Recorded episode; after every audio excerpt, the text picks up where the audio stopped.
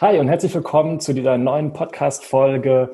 Ich bin der Julian Sültrop und mein Gesprächspartner heute ist David Hilmer. David ist Gründer von Brain-Based Movement, gehirnbasierte Bewegung.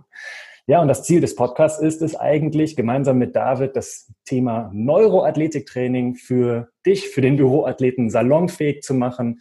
Du wirst ein Stück weit Nerdwissen erhalten, also einfach mal zum Stichwort Neuroanatomie.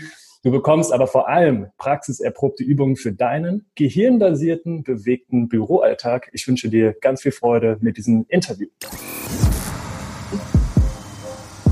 Du willst bewegt, gesund und mobil sein, anstatt dem inaktiven Büroalltag zu erliegen? Du möchtest deine persönlichen und gesunden Ziele verwirklichen? Dann tanke hier deine Motivation. Herzlich willkommen im Büroathleten Toolkit Podcast, deiner Inspirationsquelle für Bewegung und Gesundheit. Ich bin Sprecher Timo Sämann und präsentiere dir deinen Gastgeber, Julian Sültrop. Hi David, cool, dass du hier im Podcast mit dabei bist. Vielen, vielen Dank für die Einladung, Julian. Freut mich, mit dabei zu sein und hoffentlich ein paar praxisrelevante Dinge auch für die Büroathleten mit dabei zu haben.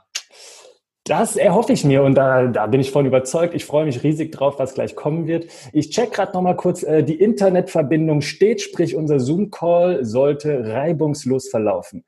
Jetzt ist es nämlich ja gewissermaßen so, dass ja, damit Bewegung reibungslos ablaufen kann, müssen unser Nervensystem und auch unser Gehirn gemeinsam eine gute Verbindung aufbauen. So ganz grob verstehe ich das auch, was ihr bei euch äh, ja mit diesem Titel äh, Brain-Based Movement, ja, was ihr euch dazu gedacht habt. Ist das korrekt so? Wenn nicht, korrigiere mich gerne, aber so dieses mit dieser Verbindung zwischen Bewegung also und Gehirn, das ist für mich irgendwie der springende Punkt. Ist das so korrekt? Mhm. Ja, also reibungslose Verbindung ist eigentlich schon ein passendes Stichwort, vor allem wenn wir vor allem in diesem Trainerdasein. Also ursprünglich komme ich vor allem aus, äh, aus den Sportwissenschaften, wo Bewegung im Fokus steht. Und wenn wir jetzt davon sprechen, viel in dem muskuloskeletalen System zu denken, sprich, welche Muskulatur führt welche Bewegung aus, welche Muskeln arbeiten bei Bewegung und, und, und, dann müssen wir uns aber fragen, okay, wer schickt denn diese Kommandos überhaupt an die Muskulatur? Und da ist dieses Verbindungsstück zwischen Nervensystem und muskuloskeletalen System beispielsweise auch super interessant. Mhm. Und äh, deshalb kannst du das so als Verbindungsstück sehen, des Nervensystems vielleicht als so der CEO verschiedener Körpersysteme, der aber die Kommandos rausschickt. Deshalb ist so ein Verbindungsstück ganz passend getroffen und das muss natürlich reibungslos funktionieren, weil ansonsten das ein oder andere System nicht mehr so reibungslos funktioniert und beispielsweise die Internetverbindung hier anfängt zu stottern, wir kleine äh, Fehler auch in der Tonqualität drin haben und, und, und. Genauso ist es im Nervensystem zu sehen. Ja, cool. Äh, wir gehen gleich genau in dieses Fachwissen noch ein bisschen tiefer rein. Ähm, jetzt hast du gesagt, äh, da gibt's noch einen CEO.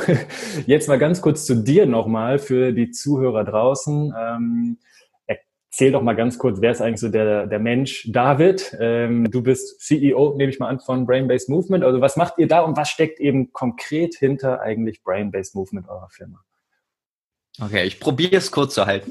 Ja, wie du also magst. Ich, ich bin Mitgründer von der Marke Brain-Based Movement mit meiner Geschäftspartnerin und Freundin Marina Wrede. Mhm. Wir haben das Ganze vor jetzt ein paar Monaten ist es erst online ins Leben gerufen. Mhm. Und das ist eigentlich der Grund dahinter, ähm, ist der folgende, dass ich komme ursprünglich aus den Sportwissenschaften. Ich habe parallel zu den Sportwissenschaften habe ich dann so ein klassisches Fortbildungshopping gemacht. Das heißt, ich war irgendwie jeden Monat auf einer anderen Fortbildung, weil mich alles interessiert hat. Und ich habe mich dann irgendwann oder häufiger schon gefragt, okay, warum gibt es denn nicht ein System oder ein Konzept, was all diese verschiedenen Aspekte zusammenbringt? Weil der Mensch ist so viel mehr als nur diese eine Fortbildung oder nur diese ein, dieses eine Studium an sich. Also selbst in den Sportwissenschaften konzentriert man sich halt nur auf einen Bereich und man wird Experte in diesem einen Bereich.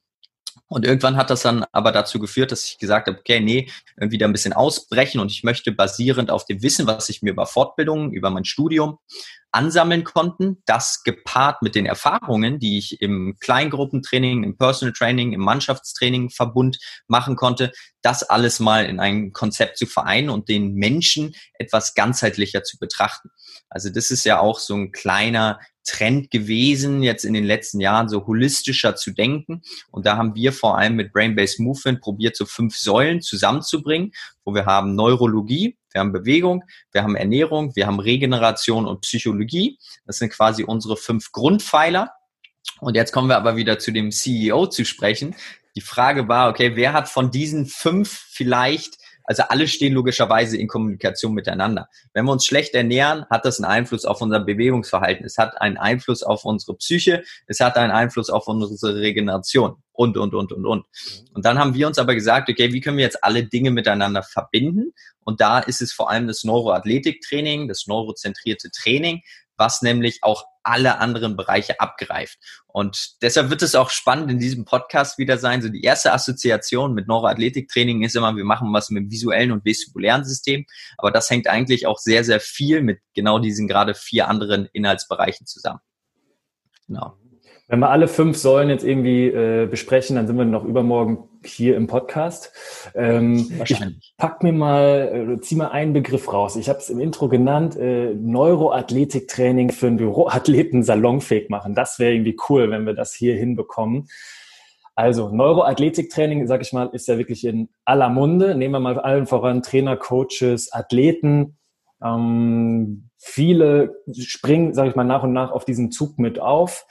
Und ich persönlich sage jetzt einfach mal auch so meine Meinung. Ich finde es unglaublich spannend, dass wir immer mehr darüber erfahren und äh, lernen, was wir ja eigentlich schon vorher auch schon so ein Stück weit gemacht haben. Ne? Einfach uns bewegt im Training beispielsweise und dass wir aber diesen Schritt vorab, ähm, die Schaltung des Gehirns, dass wir da noch mehr Input bekommen, dass wir da noch mehr Wissen bekommen.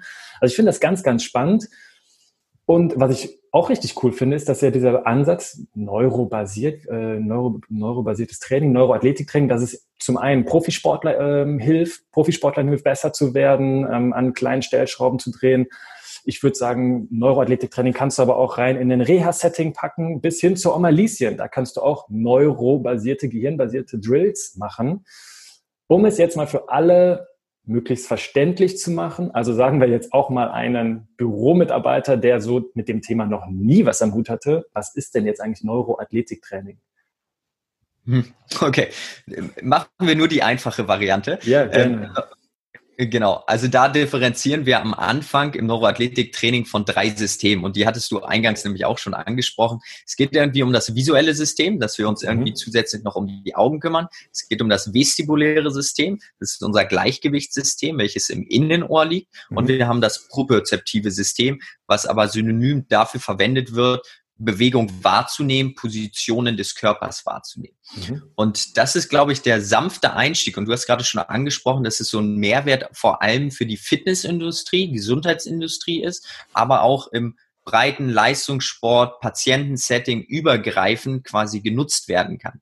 Mhm. Und ich glaube, dieser Mehrwert steckt vor allem darin, dass jetzt vor allem im Trainerdasein die wahrscheinlich auch zu der breiten Masse den größten Kontakt haben über die klassischen Fitnessstudios, über das Sportangebot, was es in den diversen Städten geht und, und, und, dass einfach nur dieser Aspekt vom visuellen und vestibulären Training vor allem mehr Aufmerksamkeit bekommt und mhm. hoffentlich dann nach und nach auch im Training implementiert wird. Weil propriozeptives Training im Sinne von Gelenkswahrnehmung, Gelenkspositionen zu schulen, da ist meistens die Fitness-Gesundheitsbranche schon, schon ziemlich gut drin. Weil wenn jemand eine Übung beigebracht bekommt, dann sind wir Experten drin, demjenigen genau zu erklären, okay, wie zum Henker hat der sich zu positionieren, wie kann er Bewegung lernen und, und, und. Das heißt, gegebenenfalls da eher diesen Aspekt auf das Visuelle, irgendwas mit den Augen, vestibuläre, irgendwas mit dem Gleichgewichtssystem, das mit aufzugreifen, ist, glaube ich, ein großer Mehrwert insgesamt für die gesamte Gesundheitsszene sogar. Ja. Okay, wollen wir da auf jeden Fall nachher noch mal ein bisschen tiefer eintauchen und auch auf jeden Fall irgendwo praxiserprobte ähm, Dinge von dir sammeln.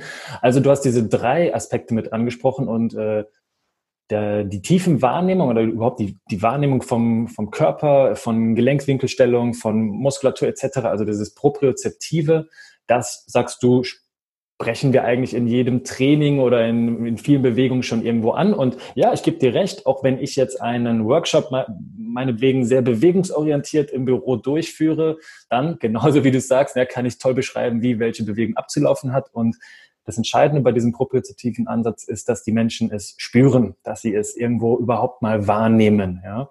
Ähm, okay. Und jetzt denke ich gerade, ja? wenn ich kurz äh, nachhaken kann, du hattest nämlich Klar. einleitend gerade zu dem propriozeptiven System schon gesagt, das ist etwas, was schon sehr gut abgedeckt ist. Ja und nein gleichzeitig, weil es ist genau dieses bewusste Wahrnehmen, was du gerade zuletzt noch angesprochen hast. Mhm. Das ist das Entscheidende. Erstmal die Leute darauf sensibilisieren, dass sie in der Lage sind, so solche Dinge überhaupt wieder wahrzunehmen und zu registrieren. Einsicht ist der erste Weg zur Besserung. Einzusehen, okay, was ist mit meiner Haltung? Was hat das überhaupt für Konsequenzen jetzt über die nächsten Jahre, Jahrzehnte hinweg? Und diese Sensibilität dafür und dann dementsprechend auch die Wahrnehmung mit den einzelnen Gelenkskomplexen, mit den einzelnen Körperhaltungspositionen, im Büro beispielsweise, in dieser sitzenden Tätigkeit, wie können wir überhaupt dagegen wirken? Was mhm. können wir vielleicht aus so einem kurzen Workshop, den du dann gibst, was können wir da als Take-Home-Messages als Büroathleten rausziehen, was uns jetzt hoffentlich bewusst ist und wir tagtäglich implementieren können? Das ist auch ganz entscheidend und deshalb muss ich da einen Rückzieher machen. Propriozeptives System wird heutzutage noch nicht überall 100 Prozent mit umgesetzt, sondern das sind genau solche Aspekte, wie du dann derzeit aufgreifst, was enorm wichtig ist und die Leute schult. Also um es nochmal so ein bisschen ähm, zusammenzufassen, der normale Büromitarbeiter, ja, er ist noch kein Büroathlet, er kümmert sich noch nicht um seine Körperhaltung oder okay. um seine Bewegung, ähm, der ja sitzt. Erstmal sitzt er ja stundenlang. Ähm, und dann anderer Aspekt, dann geht es schon um die Augen, um das visuelle System, das machen wir danach, der startet den ganzen Tag lang auf den Bildschirm. Aber nehmen wir mal erstmal diesen ja doch sehr inaktiven Büroalltag. Die Person merkt noch nicht wirklich, äh, was passiert eigentlich mit seinem Körper. Er macht sich schlichtweg keine Gedanken.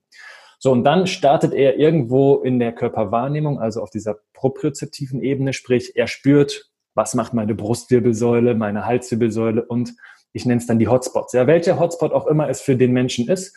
Und er fängt an, es schon mal wahrzunehmen und zu bewegen und im Grunde ja auch schon äh, ja, mehr oder weniger systematisch zu trainieren mit dem, was er an Rüstwerkzeug hat. Und jetzt, jetzt weiß er schon, okay, Sitzen ist nicht so gut oder ja, ich will das jetzt nicht so pauschal, pauschal sagen, aber Bewegung wäre besser, viel Bewegung, unterschiedlichste Körperhaltungen wären über den, Körper, über den Tag verteilt natürlich schon besser. Und die Person weiß schon, wie er sich bewegt. Dennoch bleibt jetzt eins, er starrt den ganzen Tag auf dem Bildschirm und jetzt kommen ja weitere Systeme mit ins Spiel. Und meine Frage jetzt an dich, ähm, du bist ja eher mit Athleten ähm, in der Arbeit beschäftigt. Ich nenne es jetzt mal Athleten des Alltags, weil die werden ja auch unterschiedlichste Level haben. Ja, es wird die vielleicht die Spitzensportler äh, geben, aber auch vielleicht die ähm, die normalen Menschen. Ja, wie gefällt dir denn die Idee, überhaupt Neuroathletik-Training oder ein neurobasiertes Training rein ins Büro zu bringen? So ganz pauschal gesagt. Gefällt dir das schon mal ganz gut oder? Auf jeden Fall. Also vor allem, wenn wir die Inhaltsbereiche nämlich visuell aufgreifen, visuell und vestibulär, ähm, mhm. sehe ich da Riesenentwicklungspotenzial und Mehrwert auch für die Sitzathleten. Oder äh, wie hast du es genannt? Also einfach nur die Bürohengste, ähm, wenn sie noch keine Athleten sind und diese Wahrnehmung nicht haben. Dann sind es ganz normale Büromitarbeiter, meinetwegen. Büromitarbeiter. Ähm, okay. Wir können despektierlich auch Sitzhängs oder Bürohängs, ich weiß nicht, da gibt es, glaube ich, auch viele Begriffe für. Ähm, ja, aber ich glaube, jeder weiß, was damit gemeint ist. Ja. Jeder kann, glaube ich, ganz gut schon nachempfinden, auf welcher Stufe ja. er ist oder wie bewegt er ist. Ja. Und zu deiner Frage, also wer ist jetzt überhaupt, äh, wen kann man damit adressieren? Mit Neuroathletiktraining assoziieren natürlich viele, okay, es geht um Athletik, es geht um Athleten an sich, deshalb wird synonym gerne auch neurozentriertes Training einfach verwendet, sodass es ein bisschen übergreifender ist. Es gibt sogar noch weiterführend, hatten wir mal drüber nachgedacht, das Ganze neurozentrierten Ansatz zu nennen, weil Training ist für einige direkt so eine kleine Ab, ähm, sind davor ein bisschen abgeschreckt, weil Training mhm. immer etwas mit intensivem, anstrengendem verbunden wird. Deshalb neurozentrierter Ansatz. Und ich glaube nur, wie wir schon diese Begrifflichkeiten probieren zu suchen, spiegelt recht zügig wieder. Es ist nämlich nicht auf irgendwie eine Population beschränkt, sondern ob wir, genau wie du auch eingangs erwähnt hast, ob es Patienten, Gesundheitssportler sind, äh, die Büromitarbeiter sind oder Leistungssportler, alle haben Nervensystem und da sind wir wie bei der Neuroanatomie, alle haben Nervensystem und alle können mit diesem Nervensystem arbeiten. Und das Schönste ist, alle können das, können dafür sorgen, dass sich das Nervensystem entwickelt und anpasst. Mhm. Das ist, glaube ich, ein spannender Punkt. Was passt sich denn bei den Büromitarbeitern an, wenn sie über ich weiß nicht, wie viele Jahre, müssen wir mal ausrechnen. Was ist so die Durchschnittszeit, wie, äh, wie ein Büromitarbeiter ähm, angestellt ist oder selbstständig Boah, ist in so einem. Ich, ich habe hab jetzt nicht Zahlen, Daten, Fakten präsent. Ich bin da auch nicht so ein Fan von. Aber sagen wir mal von 20 bis 65, oder? Und wenn ich mir aber jetzt die normale Gesellschaft anschaue, also wenn wir uns gleich aufs Thema, uns aufs Thema Augen konzentrieren, äh, heutzutage schauen ja die Menschen vom, ach, vom Kindesalter an bis wahrscheinlich ins hohe Alter an auf dem Bildschirm. Also ich glaube, unser Alltag ist ja schon so sehr digital, dass wir, nehmen jetzt die Augen als spezielles Beispiel, dass sie schon echt gefordert oder unterfordert, ich weiß jetzt gar nicht, wie wir es nennen sollen, ähm, aber sie sind auf jeden Fall in Benutzung, ne? auf eine mhm. gewisse Art und Weise. Also von daher viele, viele Jahrzehnte. Ja. ja. Und viele, viele Jahrzehnte, wo sich das Nervensystem logischerweise spezifisch dann anpasst. Und das ist der mhm. Punkt, gerade unterfordert oder gefordert, überfordert, ähm, schwer zu beantworten, sehr mhm. spezifisch gefordert, würde ich fast schon sagen. Wir werden darauf geschult quasi, durch unser Verhalten, was wir tagtäglich machen, dort drin möglichst gut zu werden. Mhm. Und am Ende werden wir dementsprechend darin auch, zumindest über die Bandbreite hinweg, darin super gut. Darin bedeutet, sitzende Position auf einem Bildschirm starren und in dieser Position aktiv zu werden über beispielsweise das Keyboard. Darin werden wir natürlich besser. Wenn ich das gar nicht mehr in meiner Trainerpraxis viel mache und ich jetzt irgendeinen Schreibwettbewerb hier auf der Tastatur absolvieren würde, dann würde der Büro, Büromitarbeiter natürlich gewinnen, weil er sich ja. spezifisch darauf angepasst hat. Ja. Okay, gehen wir mal gleich wirklich rein in das Thema visuelles und vestibuläres System. Ähm, die Menschen, die dann den ganzen Tag sitzen und äh, den Schreibwettbewerb gewinnen würden, äh, ich nenne sie gerne auch die Sitzmaschine oder du wirst zur Sitzmaschine, wenn du eben nur diese eine Haltung hast und nur dich deinem ergonomischen Stuhl tollerweise anpasst und du hast immer deine, keine Ahnung, 88 Zentimeter Entfernung zur Bildschirmfläche. So, darauf wirst du perfektioniert. Ja, daraufhin mhm. trainiert der Mensch ja wirklich ein Leben lang. Das heißt, er trainiert sich zur Sitzmaschine. Und dennoch ist es ja so, dass Leute Kopfschmerzen haben, dass Leute Nackenschmerzen davon bekommen. Also sie werden schon immer besser in dem, aber irgendwo ist es ja nicht ganz artgerecht, so will ich es mal bezeichnen. Also würde ich schon sagen, ein gewisses Training brauchen wir, um einfach über den Tellerrand hinauszuschauen, oder? Und da geben wir eben in diese Aspekte rein, äh, die mit dem Nervensystem zu tun haben. Also visuelles System, ne, unser Sehsystem und vestibulär hast du auch schon ange angesprochen, das Vestibulärorgan. Fangen wir mal mit den mhm. Augen an. Ähm, Genau.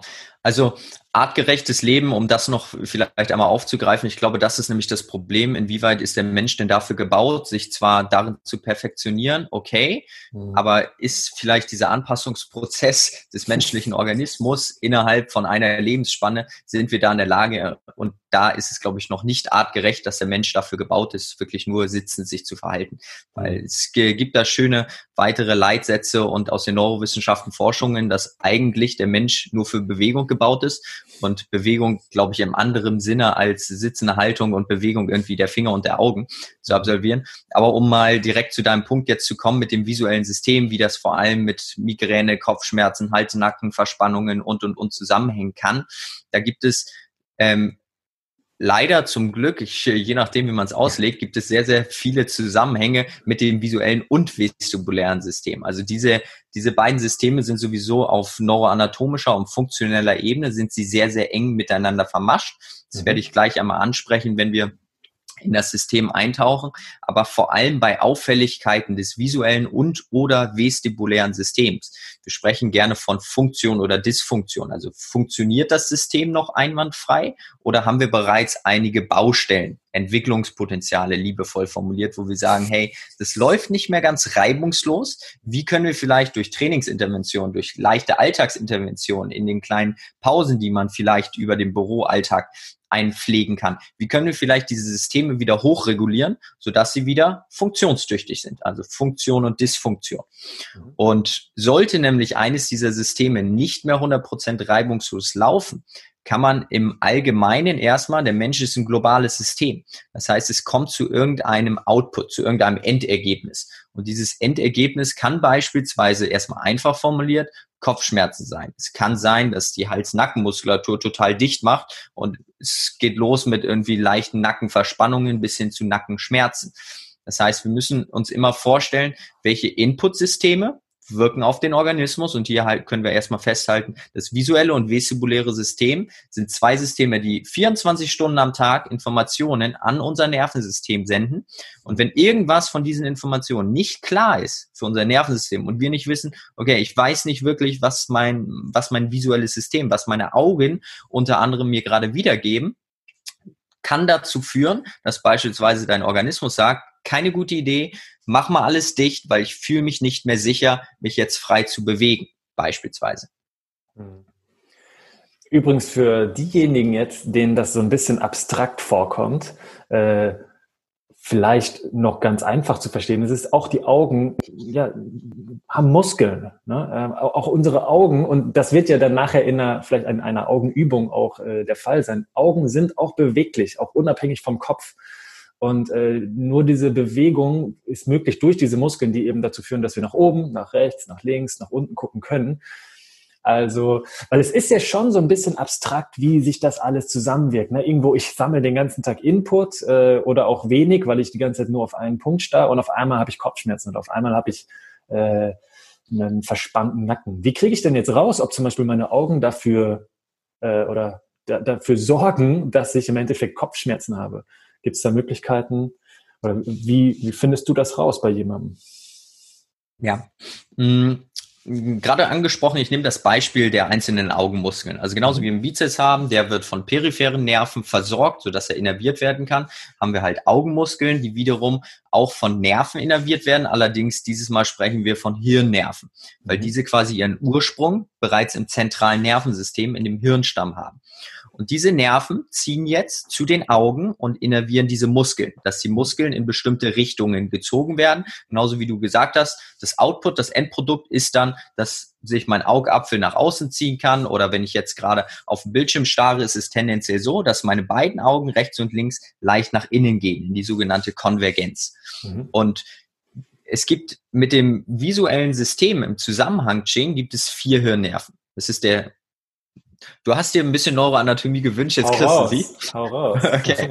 Also im Zusammenhang mit dem visuellen System stehen vier Hirnnerven also im direkten Zusammenhang. Und das ist der Hirnnerv 2, Hirnnerv 3, Hirnnerv 4 und der sechste Hirnnerv. Und davon sind wiederum, von den vier Hirnnerven, sind drei davon für Augenbewegungen verantwortlich.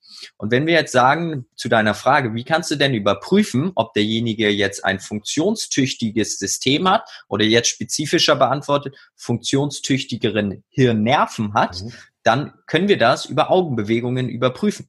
Mhm. Und jetzt nehmen wir vor allem den Büroathleten, da wird das super spannend zu überprüfen. Jetzt, okay, nahe Distanz, wir haben davon gesprochen, die Augen gehen tendenziell nach innen. Mhm. Weil eine neutrale Position, da sprechen wir von sechs bis zehn Meter aufwärts, um erstmal in eine neutrale Position zu kommen. Und da wir jetzt den ganzen Tag schon in so einer leichten Konvergenzhaltung der Augen verweilen, ist es natürlich interessant zu wissen, funktioniert die Konvergenz überhaupt bei demjenigen oder liefert sein rechtes und linkes Auge, sind die anders positioniert und liefern ihm die ganze Zeit unklare Informationen darüber. Sein eines Auge sagt, okay, der Bildschirm ist, ich glaube, du hast 88 Zentimeter gesagt. Ich weiß es nicht, ich bin nicht so ein Ergonomie-Freak, aber ich weiß, dass es Millimeterangaben dazu gibt, wie weit das sein soll. Und das am besten über Jahrzehnte hinweg. Und da bin ich halt auch ein Gegner von. Aber ich will dich nicht äh, okay. rausbringen. Aber ich, ich finde diesen Punkt trotzdem super spannend, weil zu sagen einfach, nehmen wir jetzt pauschal 90 Zentimeter ist der Abstand, rechtes Auge, und dein linkes Auge sagt aber, nee, Kollege, das sind nur 60 Zentimeter. Das heißt, du bekommst jetzt permanent die Informationen. Der eine sagt Tiefenwahrnehmung 90, der andere sagt 60 Zentimeter. Was zum Henker soll denn das Nervensystem dann machen? Natürlich dreht das irgendwann durch und kommt mit diesen Informationen nicht klar. Wenn wir jetzt aus dieser Position aber die Funktion dieses Hirnnervens zum Beispiel überprüfen wollen würden, dann können wir, das ist nämlich der Klassiker, der, äh, den du sicherlich auch schon gesehen hast, das ist der Pencil Push-Up oder ein Augenliegestütz, wo wir quasi ein Objekt fixieren. Ich nehme jetzt einfach mal meinen Daumen, ich bewege den auf meine Nasenspitze zu und meine Augen müssen dadurch in einer fließenden Bewegung in die Konvergenz gehen. Und das ist zum Beispiel ein Test, den wir dann ganz am Anfang zu Beginn mit unseren Neukunden machen, wo wir einfach überprüfen, okay, wie bewegt sich das rechte im Vergleich zum linken Auge? Siehst du irgendwann doppelt, dass du den Daumen zweimal siehst? Das wäre dann quasi für uns eine Auffälligkeit, wo wir sagen, okay, die Funktion scheint nicht wirklich gegeben zu sein. Mhm. Jetzt musst du dir um den Übertrag wieder zu dem Büro äh, zu dem Büromitarbeiter zu schaffen, musst du überlegen, okay, was passiert jetzt, wenn er beispielsweise irgendwelche Dokumente durchgeht und mhm. liest? Das sind natürlich verschiedene visuelle Fähigkeiten, die er braucht. Das ist jetzt nicht mehr nur noch auf einen Buchstabe gucken und logischerweise bewegt sich dieser Buchstabe nicht auf ihn zu, aber die Augen fangen an, sich zu bewegen in der Horizontale, zwischendurch in der Vertikalen, zwischendurch sind Augensprünge drin und, und, und, und, und. Also es werden einfach sehr, sehr viele visuelle Fähigkeiten abverlangt, wo jetzt wir die Frage stellen können, inwieweit sind denn diese einzelnen visuellen Fähigkeiten überhaupt funktionstüchtig? Mhm. Und für die Neuronerds dann unter euch, welche Gehirnareale sind denn dafür verantwortlich, dass diese visuellen Funktionen überhaupt funktionieren? Und dementsprechend können wir diese testen und anschließend auftrainieren. Verständlich. Ja, also vor allem verständlich ist, dass ähm, das Nervensystem, in dem Fall dann direkt noch der Hirnnerv, äh, da mit drin steckt und entweder das funktioniert gut oder vielleicht kommt schlechter Input irgendwo am Gehirn an und dann ist natürlich auch der Output entsprechend schlecht. Und Output kann sich beispielsweise durch ne, Kopfschmerz, Nackenschmerz, äh, Verspannung etc. bemerkbar machen oder einfach einen, ja, eine limitierte Leistungsfähigkeit. Oder Leistungsfähigkeit klingt jetzt irgendwie nach nach Sportler, äh, wobei doch Leistungsfähigkeit im Büro ist schon noch ein Begriff, also wo auch äh, Firmen natürlich drauf schielen und drauf ja. schauen. Ähm, ich stelle dann Leuten Fragen, hey, wirst du im Büro schnell müde, wenn du, oder wann wirst du müde? Wirst du, kriegst du schon irgendwie ein verschwommenes Bild oder ne, kämpfst du mit Kopfschmerzen? So, und dann wären ja beispielsweise neurobasierte Drills, einfach gesagt, Bewegung für die Augen sinnvoll, oder? Oder könnten sinnvoll sein. Genau, das ist oh. das Entscheidende. Könnten ja. sinnvoll sein mhm. und genau die Leistungsfähigkeit im Job, die Aufmerksamkeit, die Konzentration, die Müdigkeitsschwelle, Toleranz und, und, und, alles quasi verbessern, optimieren. Ja. Das heißt, David, wenn du jetzt gleich drei, ich weiß, jeder Trainer liebt das, wenn du jetzt die drei, oder du kannst überlegen, wie viele, ähm, drei Übungen für die Augen benennst, bei YouTube kann man es schön sehen, aber ich glaube, wenn man es erklärt, kann man dem auch gut folgen in einem Podcast. Wenn du gleich drei Übungen für die Augen benennst, so, sogenannte Vision Drills, dann bräuchte ich ja im Grunde eine, eine gewisse Trainingsphase und eine Testphase. Und wenn ich jetzt zum Beispiel als Büroathlet äh, mehrmals am Tag Augendrills mache und ich merke tatsächlich, ähm, mir tut das gut. Am Anfang war es vielleicht noch anstrengend, ähm, dem zu folgen. Es wird besser und vielleicht nimmt meine Müdigkeit am Nachmittag ab. Ähm, ich meine, das muss man natürlich über, über Tage, Wochen am besten testen. Ich weiß, man kann relativ schnell einen schönen biopositiven oder negativen Test und so weiter machen. Aber im Endeffekt, wenn, wenn jetzt jemand unter Kopfschmerzen leidet, muss er natürlich auch trainieren. Ja, so ist es im Leben. Also um in etwas besser zu werden, um in einem Training, auch einen Trainingsprozess, eine, eine Adaption zu erzielen, brauchen wir Training. Äh, das funktioniert nicht nur durch das Wissen oder äh, ja, was auch immer. So, so verstehe ich das richtig. Man kann mit Augenübungen, zum Beispiel bei diesen Schwierigkeiten, Kopfschmerzen, Nackenschmerzen, Nackenverspannung, kann Verbesserung hervorrufen, richtig? Durch Augenübungen. Ja, also genau diese zwei Aspekte, ähm, um sie nochmal raus äh, hervorzuheben. Nummer eins war, was du gerade angesprochen hast, okay, inwieweit hängt das denn jetzt mit dem Output Hals-Nackenverspannung äh, mhm. zusammen, mit Rückenschmerzen zusammen, also den alltäglichen Beschwerden, vor allem im Büroalltag. Ja, da gibt es mittlerweile zum Glück auch genügend Evidenz darüber bei visuellen und vestibulären Dysfunktionen. Ich kann dir da mal ein paar Artikel auch zuschicken. Da gibt es mittlerweile echt sehr, sehr viel, die vor allem mit visuellen und vestibulären Defiziten zusammenhängen, die mhm. dann nämlich auch auf neuroanatomischer Ebene die einzelnen Leitbahnen beschreiben, die verantwortlich sind. Okay, wenn diese Informationen hier nicht gut verarbeitet werden können, welche Leitbahnen, die nämlich dann mit dem Hals-Nacken zusammenhängen, mit, dem, äh, mit der Rückenmuskulatur zusammenhängen, welche neuroanatomischen Facts gibt es eigentlich dazu, dass es auch sinnvoller ist für den Endkunden letzten Endes draußen. Also das sind so Inhaltsbereiche, die wir dann, wenn wir tiefer nämlich in die Neuroanatomie, in dem Coaching mit den einzelnen angehenden, werdenden Coaches ähm, besprechen, da werden wir auf jeden Fall tiefer reingehen. Wir werden über vestibuläre Reflexe sprechen. Das vielleicht an der Stelle, dass das greifbarer ist. Es führt es ist eine Simplifizierung zu sagen, es führt zum Output, dass eine Leistungsfähigkeit wird alles viel besser oder ähm, Hormonprofil wird beeinflusst und und und. Es gibt eigentlich auf neuroanatomischer Ebene gibt es recht viele Erklärungsansätze und funktionelle Erklärungsansätze, warum diese Systeme überhaupt miteinander kommunizieren. Weil ansonsten wirkt das äh, manchmal wie ein bisschen Voodoo, was man da macht, äh, dass man das nachvollziehen kann.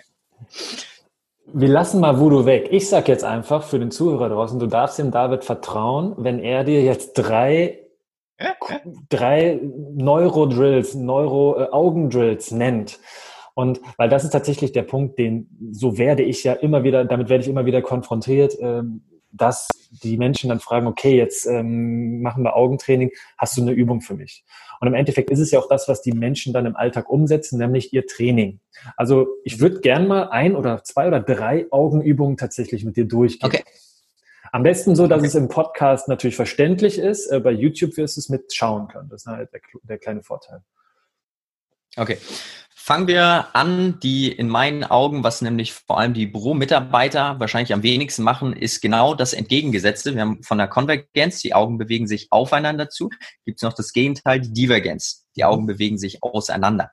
Das bedeutet, das erreichen wir idealerweise, wenn wir eine Fernsicht haben von idealerweise auch über 30 Metern. Bedeutet jetzt, ist natürlich eine Challenge, je nachdem, wo das Büro positioniert ist, aber wir können sogenannte Augensprünge absolvieren von der Nähe in die Ferne. Jetzt bräuchten wir dafür zwei Fixpunkte. Fixpunkt Nummer eins kann ganz normal einfach auch der Daumen genannt, äh, genommen werden. Das heißt, auf Armlängenentfernung in der neutralen Position haben wir den Daumen positioniert, den wir erstmal anschauen. Mhm. Den wollen wir scharf erkennen und dann wollen wir einen zweiten Fixpunkt idealerweise so weit weg wie möglich haben, den wir erkennen können. Deshalb auf jeden Fall in der Mittagspause rausgehen, wo man diese Weitsicht fördern kann und nicht in vier Wänden bleiben. Und dann wählt man sich in der Entfernung einen zweiten Fixpunkt aus. Und dann ist die Aufgabe über 60 Sekunden, am Anfang kann man das auch noch runterdosieren, erstmal auf 20, 30 Sekunden ist die Aufgabe, aber zwischen diesen beiden Punkten mit den Augen gezielt hin und her zu springen. Gezielt bedeutet zwei Aspekte. Wir wollen die Fixpunkte scharf erkennen und wir mhm. wollen jedes Mal, bevor wir den Sprung mit den Augen machen, wollen wir schon in dem Hintergrund oder in dem Vordergrund den anderen Fixpunkt wahrnehmen.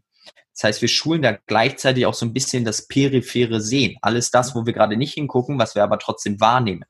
Okay, verständlich, auf Armlängenentfernung ein Fixpunkt, weit in der Fernung 30 Meter aufwärts einen zweiten Fixpunkt und wir springen mit den Augen von dem einen Fixpunkt zu dem nächsten und probieren vor dem äh, Sprung den Buchstaben scharf zu erkennen, beziehungsweise den Fixpunkt scharf zu erkennen und schon wahrzunehmen, wo befindet sich der zweite Fixpunkt.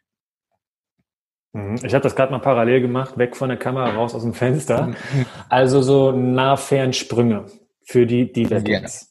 Okay. Also für alle, die jetzt irgendwo drinnen ein Büro haben, ich hoffe, ihr habt ein Fenster, äh, super simpel durchzusetzen, äh, umzusetzen. Ihr braucht im Grunde kein Equipment. Du sagst. Kein Equipment. Kein, kein Equipment. Genau. Oder was meinst kein du? Equipment, genau. Kleine Ergänzung, aber direkt. Wir denken auch noch, äh, im Endeffekt wollen wir diesen Reiz natürlich immer möglichst stark setzen und zeiteffizient sein. Das bedeutet, wenn ich dir jetzt noch eine weitere Simplifizierung mitgebe, die dir keine zusätzliche Zeit kostet, sind wir schon mal auf dem Weg der Besserung. Das bedeutet, wenn du nach der ersten Woche das Ganze im Sitzen absolviert hast, aus dem Fenster schauend deine Augenblicksprünge gemacht hast, dann wird die Progressionsstufe sein, zeitlich genau das gleiche, die 60 Sekunden Blicksprünge, aber im aufrechten Stand. Mhm. Dass man auch da nach und nach nämlich dran denkt, okay, die Systeme arbeiten zusammen. Vestibuläres System ist unser Antigravitationssystem. Es muss nicht so viel arbeiten, wenn wir einfach nur auf der Couch hocken oder in unserem Bürostuhl uns zurücklehnen und da dann ein paar Blicksprünge machen, sondern wenn wir das integrieren wollen, wollen wir beispielsweise im aufrechten Stand das Ganze absolvieren. Vorteil ist, Zeit kommt nicht on top. Das Einzige, was wir machen müssen, ist unseren Hintern aus dem Stuhl heben. Mhm. Antigravita Antigravitationssystem. Habe ich noch nie gehört, finde ich sehr geil. Also eine Übung würde ich mir noch wünschen zum Thema Augen. Äh, wir hatten jetzt die Divergenz, also äh, Nah-Fernsprünge. Genau. Als darf ich dir noch zwei mitgeben sogar? Ja, bitte, auf jeden Fall. Okay, zwei Übungen. Äh, die, die nächste Übung sind Augen-Blickverfolgebewegungen.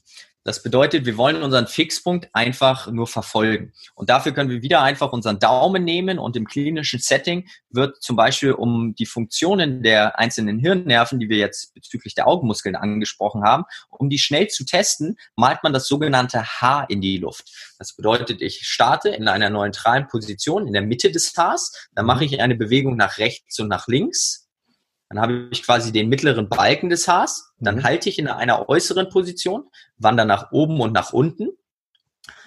Genau, dann halte ich wieder in der Mitte, wandere auf die andere Seite, den anderen Balken des Haars rüber und gehe da auch nochmal hoch und runter. Und für diejenigen, die das gerade im Videoformat sehen, die sehen, dass sich der Augapfel in Positionen befunden hat. Mhm. Neutral, rechts, links, oben rechts, unten links, oben, äh, oben links, unten rechts. Genau. Also in allen verschiedenen Positionen und dafür sind nämlich auch die Hirnnerven zuständig, unter anderem die Pupille oder den Augapfel in die einzelnen Bewegungsrichtungen zu ziehen. Das ist super pauschal, aber trotzdem lernen wir schon mal in einer größeren Bewegungsamplitude, so wie wir ein Gelenk in einer maximalen Bewegungsamplitude bewegen können, können wir logischerweise auch die Augen in der maximalen Amplitude bewegen, was meistens nicht mehr gemacht wird, wenn wir einfach nur auf den Bildschirm schauen und das Maximum, was unsere Augen machen, hier im kleinen Radius ein bisschen hin und her zu springen. Mhm. Ja. Äh, der, der, Name der Übung, also Augenverfolgungsübung, ist mir hängen geblieben. Gibt es da noch einen Namen The Big für? Age. Genau, The Big Age, das große Haar. Ja. Ja, cool. Und du hast gesagt, du hast eine dritte Übung. Genau. Nummer drei. Solltest du nämlich frittiert sein von diesen Übungen und merken, okay, Symptome kommen nach oben oder insgesamt dein visuelles System ist nämlich schon am Anschlag, müssen wir irgendetwas haben, um das visuelle System runterzufahren. Mhm. Und das würde ich sowieso, wenn du jetzt diese zwei Übungen irgendwie super zu komplex sind oder ausprobiert hast und tut dir nicht wirklich gut. Aber vor allem, wenn du keine Zeit hast und nur eine Übung machen kannst, dann machst du diese. Und das ist das sogenannte Palming.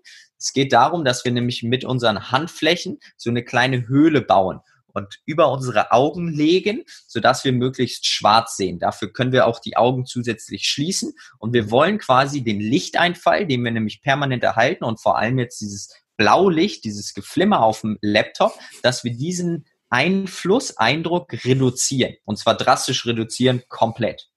Und es kann sogar sein, dass einige da trotzdem noch so ein Leuchtfeuer wahrnehmen, quasi diese weiteren Lichtspiegelungen, weil einfach das Nervensystem wirklich schon am Anschlag ist und die ganze Zeit diese Lichtimpulse erhält. Und um dementsprechend das visuelle System runterzufahren, eignet es sich, das kleine Palming zu absolvieren. Wir machen das gerne auch, um zusätzlichen Wärmereiz zu geben, dass wir wirklich kurz die Hände reiben, dass sie warm werden und dann stülpen wir sie einmal komplett über die Augen, müssen nur darauf achten, dass wir nicht mit der Hand, deshalb so eine kleine Höhle bilden, dass wir nicht auf das Augenlid kommen. Die Übung wird vielen Leuten im Büro gefallen. Wie lange denn? Wie lange soll man denn jetzt das Palming machen? Also diesen Reiz von außen mal kurz stoppen. Zumindest minimieren für viele. Wie lange macht das Jawohl. Sinn? Ich liebe ja Pauschalaussagen, hatte ich ja schon einleitend gesagt. Ja. Also, Aber ähm, ja, damit, damit die Menschen jetzt nicht im Büro 20 Minuten äh, die Augen verschließen. Ja, ich würde auch anfangen, die Frequenz ist entscheidend. Wenn man in der Lage ist, das beispielsweise alle 20 Minuten für 30 Sekunden bis 60 Sekunden zu machen, fantastisch. Mhm. mhm. Das ja. ist auf jeden Fall schon mal ein Weg der Besserung. Mhm. Genau. Sehr geil. Das war komplett neu auch für mich gerade. Ähm, einfach mal die Augen davor verschließen, ne? vor dem ganzen Stress, vor dem ganzen, äh, ja, diesem Starren auf dem Bildschirm schauen. Ich kenne ja persönlich auch noch diesen einfachen Fernblick, äh, dass man 30 Sekunden dann vielleicht nicht die Augen schließt komplett, sondern dass man mal den Blick abschweifen lässt das ergänze ich Aha. jetzt nochmal so. Da gibt es auch Studien dazu, dass das nachweislich äh, Stress, das Stresslevel senken kann, auch wenn es natürlich erstmal nur kurzfristig ist, äh, dass da die Stresshormone dann ähm, wirklich reduziert werden. Pauschalaussage sagen dann die Studien 30 Sekunden bis eine Minute. Ich bin auch nicht so ein Fan von Pauschalaussagen. Es ist aber tatsächlich das, worauf viele Leute immer wieder pochen. Ähm, und dann wollen wir das auch äh, gerne geben. Cool, du hast drei praxiserprobte Übungen für die Augen genannt. Äh, ich wiederhole mal ganz kurz. Also neben der Konvergenz, das war zum Beispiel dieser Finger-Liegestütz, ähm, Finger-Push-Up. Dann hatten wir die äh, Divergenz, also Nah-Fernsprünge, die Augenverfolgung und das große Haar und äh, das Palming. Gefällt mir besonders gut. Jetzt genau. würde ich, ja. Darf ich noch Last but not least, einige kennen das vielleicht. Also je mhm. nachdem, wie nämlich funktionstüchtig oder sensibel. Es gibt diese vor allem lichtsensiblen Personen, die dann auf starke Lichtreize immer mhm. auch recht zügig mit Kopfschmerzen und Migräne beispielsweise reagieren. Wenn man natürlich sagt, okay, ich mache das jetzt alle 20 Minuten und ist nicht ausreichend, dann gibt es mhm. auch verschiedene Möglichkeiten, da mit Farbbrillen beispielsweise zu arbeiten.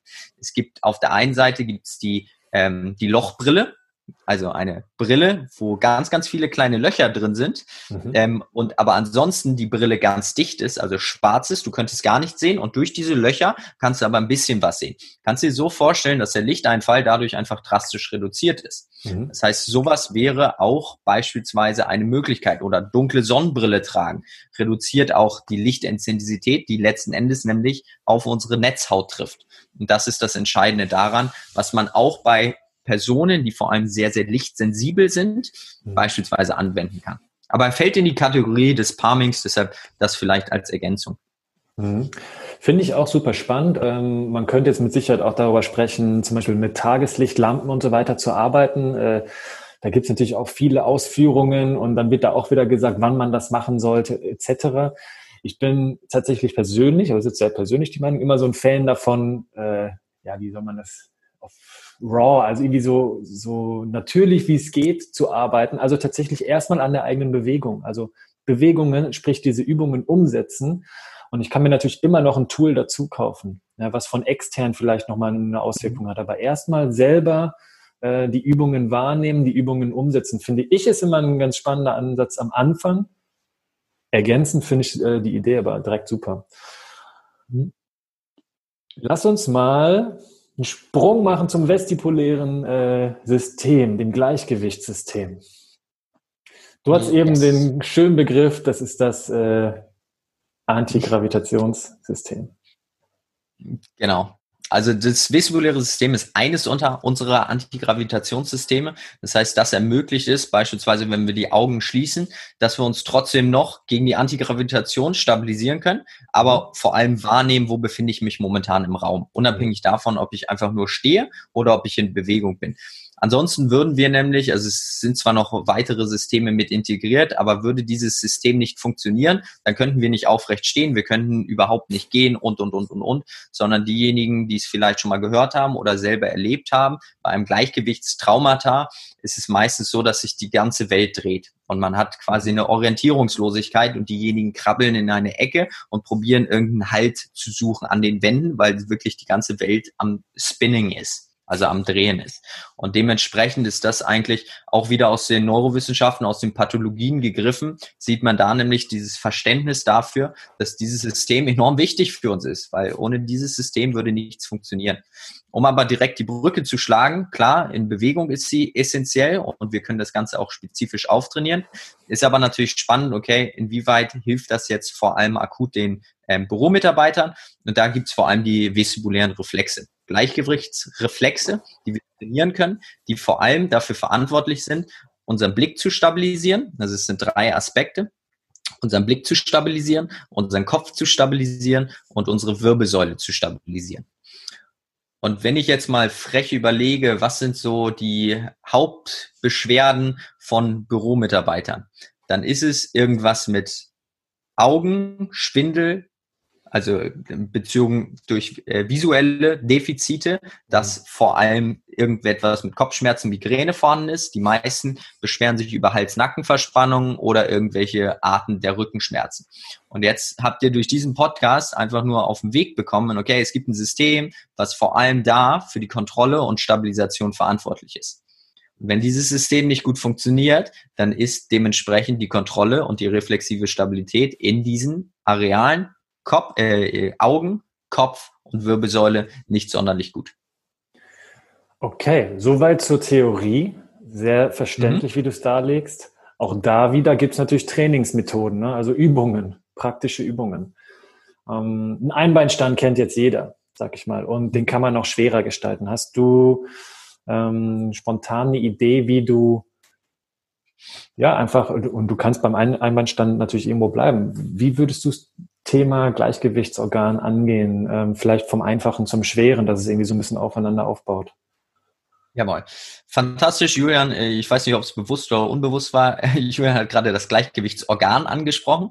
Das heißt, das Gleichgewichtsorgan ist nämlich ein Bestandteil vom Gleichgewichtssystem. Und da haben wir fünf Sensoren. Rechts und links auf der jeweiligen Seite. Und um es einfach zu halten, diese Funktion sind Beschleunigungen des Kopfes wahrzunehmen. Alle fünf mhm. sind für unterschiedliche Beschleunigungen des Kopfes verantwortlich, dieses erstmal wahrzunehmen. Das heißt, wenn wir im Einbeinstand jetzt haben und unser Kopf neutral ist, dann sind da nicht sonderlich viele Beschleunigungen des Kopfes mit integriert, oder? Nee. Das bedeutet, ja, es ist zwar unser integratives System, auch das Gleichgewichtssystem, was uns da stabilisiert, weil es die Position des Kopfes wahrnimmt, aber um das wirklich hoch zu regulieren, müssen wir irgendwas mit dem Kopf machen. Und das sind dementsprechend auch die Übungen, die ich dann direkt den Leuten mitgebe, vor allem wenn es jetzt um eine Verbesserung der reflexiven Stabilisation der Augen und des Kopfes ist, dass wir anfangen, wir müssen mit dem Kopf Rotationsbeschleunigungen absolvieren. Und da glaube ich, fließender Übergang genau zu deinen Übungen, die du im Bewegungssetting mit denjenigen sicherlich schon machst, sind Kontrollbewegungen der Halswirbelsäule. Zu lernen, okay, den Kopf nach rechts und links, wie sieht die. Bewegungsamplitude da aus, wie ist es mit den Auf- und Abbewegungen, wie ist es gegebenenfalls mit den Diagonalen, wie ist es mit den Rotationen oder den Seitneigungen. All das sind bewusst oder unbewusst Aktivierungen unseres Gleichgewichtssystems. Und ähm, um es aber noch einfacher zu halten, um jetzt nämlich drei Übungen zu haben, würde ich da einfach zwei von rauspicken, zu sagen, okay, in der Lage sein, ich habe einen Fixpunkt, ich nehme jetzt die Kameralinse hier als Fixpunkt und meine Aufgabe ist es erstmal, meinen Kopf rechts und links zu schütteln. Solange ich den Fixpunkt halten kann, unscharf erkennen kann, mhm. kann ich hier Gas geben ich kann natürlich überprüfen durch meinen Mitarbeiter, Arbeitskollegen gegenüber, durch eine Kamera, durch eine Bewegungswahrnehmung, okay, ist das überhaupt eine horizontale Beschleunigung gerade oder fängt mein Kopf hier an rumzueiern? Aber sobald die ersten beiden Dinge gegeben sind, Fixpunkt, kann ich halten mit meinen Augen, bedeutet, mein Auge springt nicht zwischendurch bei der Bewegung zur Seite weg. Plus Nummer zwei, den Fixpunkt kann ich scharf erkennen. Dann ist das die erste fantastische Übung, die wir integrieren können, um besser unsere Hals-Nacken-Probleme zu bearbeiten. Ja, ich habe eine kleine, eine kurze Idee. Wenn du mhm. jetzt, ähm, also für den Zuhörer, wenn du jetzt wirklich eine Übung machst, beispielsweise diese äh, Rotationsbeschleunigungen, du versuchst äh, in der Ebene sozusagen deinen Kopf schnell links und rechts zu bewegen, oder aber du machst die verschiedenen Augendrills, also zum Beispiel äh, The Big H, du, du, du bewegst deine Augen in Form dieses großen Haars hol dir wirklich Feedback von einem Kollegen, der dir sagt, ja, du bewegst ausschließlich deine Augen oder äh, du bewegst ausschließlich deinen Kopf wirklich auf dieser Ebene. Ähm, weil wenn du tatsächlich deinen kompletten Kopf bewegst, dann hast du wieder nicht isoliert die Augenbewegung mit drin oder du hast nicht wirklich diese äh, Beschleunigungsbewegung auf der richtigen Ebene, sondern machst irgendeinen Wirrwarr. Ja, und hast tatsächlich noch gar nicht so die Kontrolle über die Augen oder über diese Beschleunigungsbewegung. Also es sind ja sowieso immer wieder Übungen, äh, wenn man von Übungen spricht, und das war ja von mir auch gewünscht, sind das oft Dinge, die man sieht im Büro. Das ist so. Ähm, aber tatsächlich, wenn du es eh schon machst und wenn, wenn ihr es vielleicht gemeinsam macht in einem Büro, dann ähm, gebt euch gerne auch Feedback dazu. Weil wenn man es einfach immer nur so für sich macht, dann ist es schon echt löblich, dann ist es gut. Aber tatsächlich bekommt man dadurch doch noch nicht das Feedback, was einem noch ein anderer, im Endeffekt ja auch ein Trainer oder ein Coach geben kann. Also kleiner Beitrag dazu. Ja, coole Übung. Definitiv.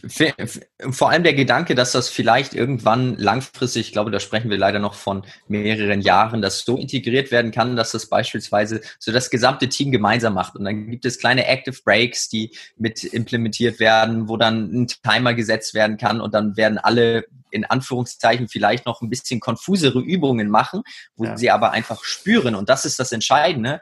Wenn jemand Hals-Nacken-Probleme hat oder präventiv dafür sorgen möchte, dass sowas nicht auftritt, dann dieses Verständnis dafür haben und dann einfach tagtäglich mit integrieren kann, wie geil wäre das denn? Also ich glaube, das ist zwar noch Zukunftsmusik, aber wir sind auf dem richtigen Wege, so etwas mit zu implementieren. Und wenn man das dann im Team macht, gegenseitig Feedback bekommt, dann pusht man sich gleich direkt gegenseitig. Also derjenige, der jetzt diesen Podcast bis hierher hört, ne, der, wie, du sagst, der ist wirklich selber schon auf einem, wie wir wahrscheinlich als Bewegungsfanatiker ähm, auch, auf einem sehr, sehr geilen Weg, dass er wirklich für sich, dass du wirklich für dich das so entscheidest, dass du das machst. Ich weiß ganz genau, wie schwer es ist, den Leuten Bewegungen im Büro schmackhafter zu machen, ähm, Bürogymnastik und so weiter. Das ist alles nicht sexy, aber es ist einfach ein echt geiler Weg. Ähm, ich bin persönlich natürlich der Meinung, es lohnt sich, den zu gehen. Und wie gesagt, wenn du hierher hörst, bis hierher hörst und ähm, Davids Übungen auch bis hierher folgst und die nachmachst, das ist so eine geile Sache für dich. Ähm, und das ist meiner Meinung nach die, die Zukunft, wie du dich bewegen darfst, auch im Büro. Ja? Ähm, wir haben uns in den letzten Jahrzehnten, wir hatten irgendwie über diese äh, Lebensdekaden im Büro gesprochen vorhin, äh, dass man versucht irgendwie auszurechnen. Ähm, das haben wir uns die letzten 50 Jahre irgendwo antrainiert. Sitzen, still sitzen, nicht bewegen. Die gegengesetzte Richtung ist eigentlich der Weg, der es, äh, der es sein sollte. Von daher, der Weg ist das Ziel. Äh, du bist auf einem perfekten Weg, wenn du hier noch der nächsten Übung zuhörst von David. Also zuhören und am besten natürlich bei YouTube parallel schauen, aber äh, was du erklärst, ist ja super einfach umzusetzen. Hast du noch eine fürs Gleichgewichtssystem? Jawohl, haben wir noch eine zweite raus. Hier geht's mhm. jetzt, wir denken wieder dran, es geht um Kopfbeschleunigung. Allerdings, wenn der Körper sich bewegt, bewegt sich logischerweise der Kopf mit und wird mit beschleunigt. Und da ist es eher etwas, was ihr als zusätzliche kleine Trainingseinheit, als Warm-up mit inkludieren könnt, wenn ihr schon eine bestehende Sportart habt, die ihr absolviert, die ihr da dementsprechend im Vorhinein und oder im Nachhinein machen könnt. Für diejenigen, die momentan noch nicht in einer Sportart sind, die können das natürlich als kleines separates Workout einfach mit einbringen. Und da ist es, es wurde schon häufig gemacht. Ich hoffe, jetzt gewinnt es einfach nur eine andere Relevanz. Wir möchten, dass wir uns als gesamter Mensch in unterschiedliche Bewegungen bewegen. Das heißt, wir laufen vorwärts, wir laufen aber auch rückwärts. Rückwärts laufen wieder beibringen. Im Kindesdasein ist das irgendwie allgegenwärtig. Aber wer macht das heutzutage noch?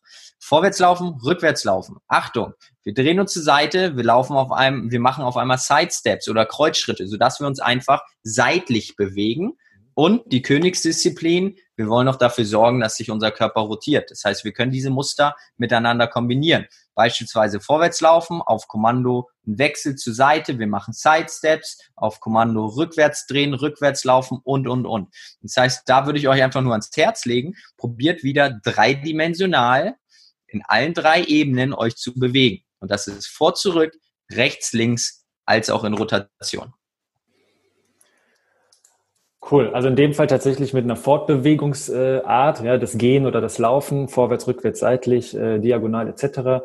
Und äh, dreidimensionale Bewegung an sich auch für jedes Gelenk. Ne? Ähm, das ist jetzt ein anderes Thema, hat jetzt nicht direkt was mit äh, Gleichgewichtssinn und mit dem vestibulären System zu tun. Aber auch das ist ganz, ganz spannend.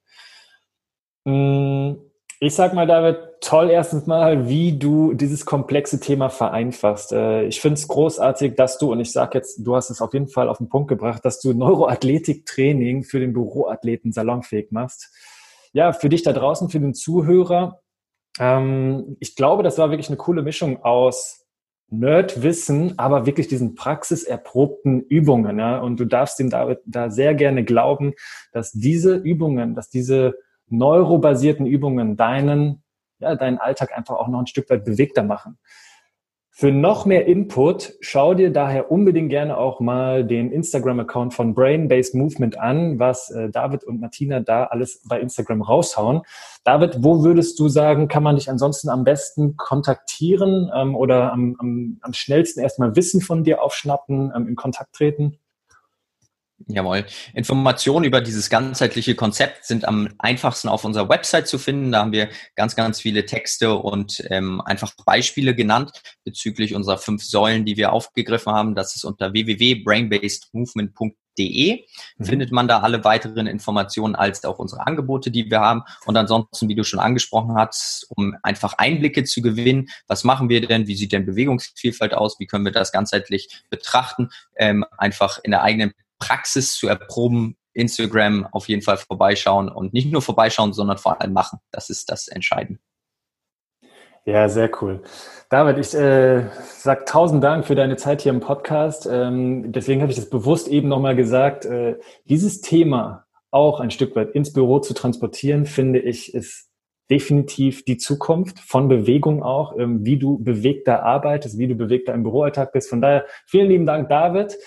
Ich ja, sende wie immer bewegte Grüße zu dir draußen, ähm, zu dir Podcast-Hörer, äh, diesmal auch gerne für deine Augen und auch dreidimensional. Ja, also bewegte Grüße, mach's gut und ciao David. Vielen Dank für deine Zeit hier im Podcast. Danke dir, Jürgen. Julians große Vision, Menschen zu einem bewegten und gesunden Leben verhelfen. Und auch du kannst aktiv dazu beitragen, indem du diese Folge positiv bewertest und in den sozialen Medien teilst. Ich bin Sprecher Timo Sämann und präsentiere dir auch die nächsten bewegten und gesunden Impulse. Hier im Büroathleten Toolkit Podcast.